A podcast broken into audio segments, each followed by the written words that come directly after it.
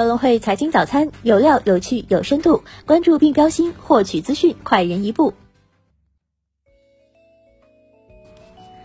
各位听众朋友，早上好！今天是二零一九年六月十九号，星期三，我是主播柔熙。接下来，让我们一起来看看今天有哪些财经资讯值得大家关注吧。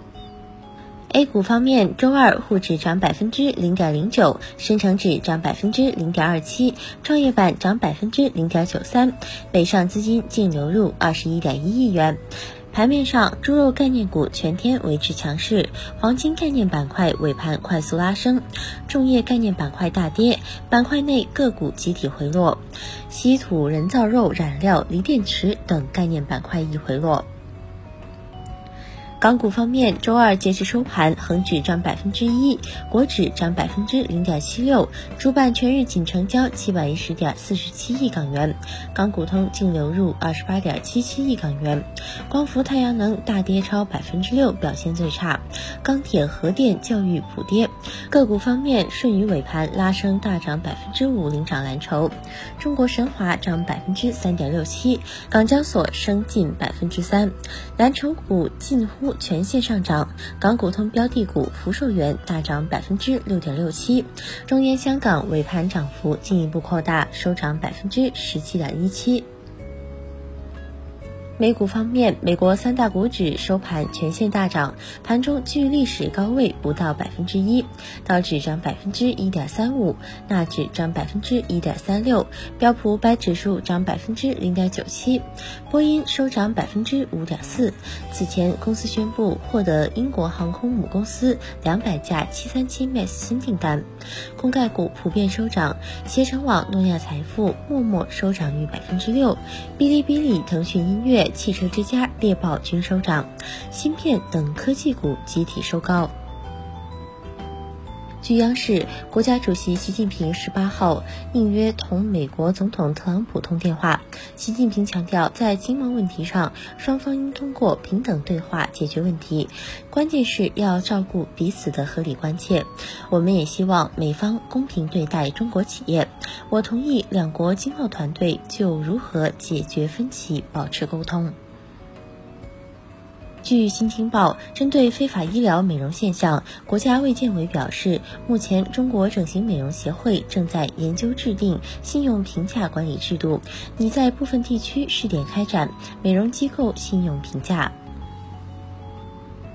根据关于实施银行卡清算机构准入管理的决定等有关规定，央行会同银保监会审查通过了中国银联的申请，向其颁发了银行卡清算业务许可证。下一步，人民银行将依法有序推进银行卡市场准入工作，持续完善银行卡市场监管体系，维护各方合法权益。中国汽车流通协会日前向财政部递交关于调整二手车交易增值税政策的建议函，建议调整二手车增值税政策，或先行给予二手车经销商企业三年期的免税政策。据上证报，记者从上海市政府新闻发布会上获悉，上海正在编制人工智能产业发展路线图，形成人工智能上海方案。上海市副市长吴清在发布会上表示，上海还将推动上海人工智能产业投资基金的组建，进一步用好科创板，推动投资与产业的结合。阿里巴巴集团 CEO 张勇周二通过全员信宣布了阿里新一轮面向未来的组织升级。此次组织升级旨在既保障创新，又保障阿里数字经济体的持续繁荣。阿里巴巴将重组阿里创新业务事业群，盒马升级为独立事业群，钉钉进入阿里云智能事业群。据一份执行裁定书，OFO 运营主体东峡大通北京管理咨询有限公司牵涉一起与天津富士达自行车工业有限公司的合同纠纷。法院在立案执行过程中发现被执行人并无财产，通过最高人民法院总对总查控系统对被执行人名下财产进行了查询，系统反馈查询信息为无财产。快手创始人宿华陈一笑在十八号发布的内部信中表示，快手将变革组织、优化结构、迭代产品，并明确提出了第一个目标：二零二零年春节之前三亿 DAU。据索尼官方消息，索尼董事长平井一夫十八号正式从索尼退休。应索尼管理层团队的请求，他将继续担任高级顾问。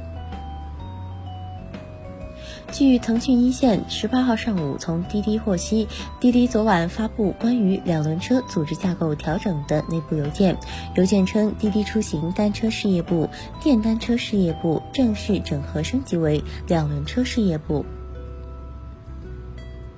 据报道，微软网站恢复销售华为笔记本电脑。此前五月二十二号，所有的华为笔记本在微软美国商店中删除。李嘉诚长和系旗下的和黄中国医药取消原定于六月十九号在香港举行上市新闻发布会。据知情人士透露，公司考虑到各方面因素，目前仍在寻找合适的时间窗口。TCL 集团已耗资十四点二七亿元回购百分之三点一股权。步步高拟六点五亿元购买控股股东资产。恒瑞医药子公司硫磺伊清伐布雷定片获准在德国、荷兰上市。今日重要财经事件关注：美国上周 API 原油库存变化；德国五月生产者物价指数。欧洲央行行长德拉吉在辛特拉年会论坛上致闭幕词。